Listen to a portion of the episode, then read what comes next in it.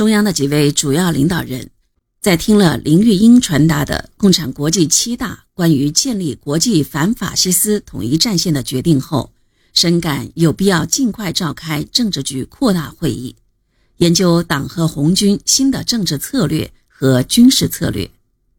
当时，在中央和方面军领导人中，围绕红一方面军下一步的行动方向问题，出现了各种各样的意见。陕北地方狭小，人口不多，土地贫瘠，限制了红军的发展。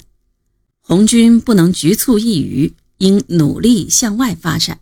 在这一点上，大家认识基本上是一致的。但应该向哪个方向发展？有的主张北出绥远，有的主张西进宁夏。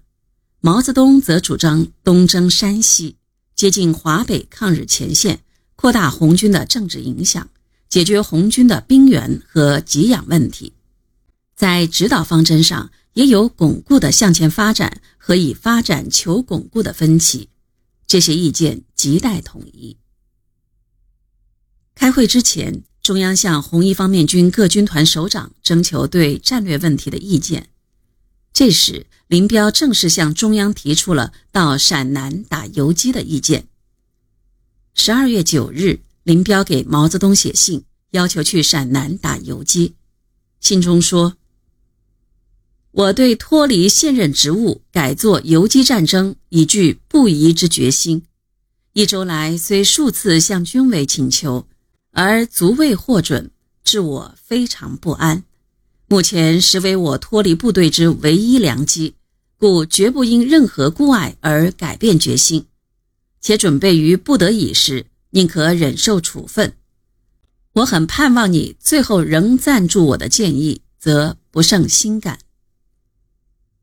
话说得很坚决，没有多少转圜的余地。十二月十二日、十五日、十八日，林彪连电中央，坚持自己的意见。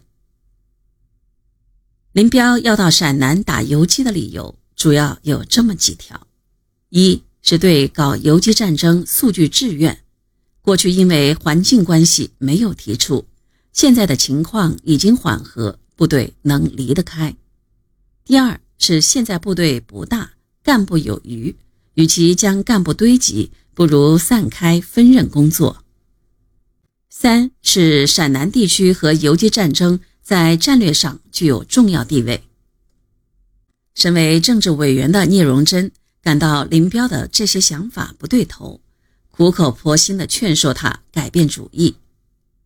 聂荣臻说：“我们只有这样一点部队，只保存这么一点骨干，你能带多少去呢？你带多了，我们这里能维持下去吗？我们这个根据地能不能巩固呢？”见林彪不吭声，聂荣臻接着说：“你不要看到目前这几个破窑洞，它终归是个根据地，是我们的落脚点。我们不是经过二万五千里才找到这几个破窑洞吗？你去陕南，搞不好连破窑洞也找不到。你别以为陕南四方面军曾经从那里经过，打过游击战争，条件就会好。我看，综合各方面条件来看。”不见得一定会强过陕北。这番推心置腹的话，也没能打动固执己见的林彪。中央政治局扩大会议这时已在瓦窑堡张闻天处的那所小石窑洞里举行。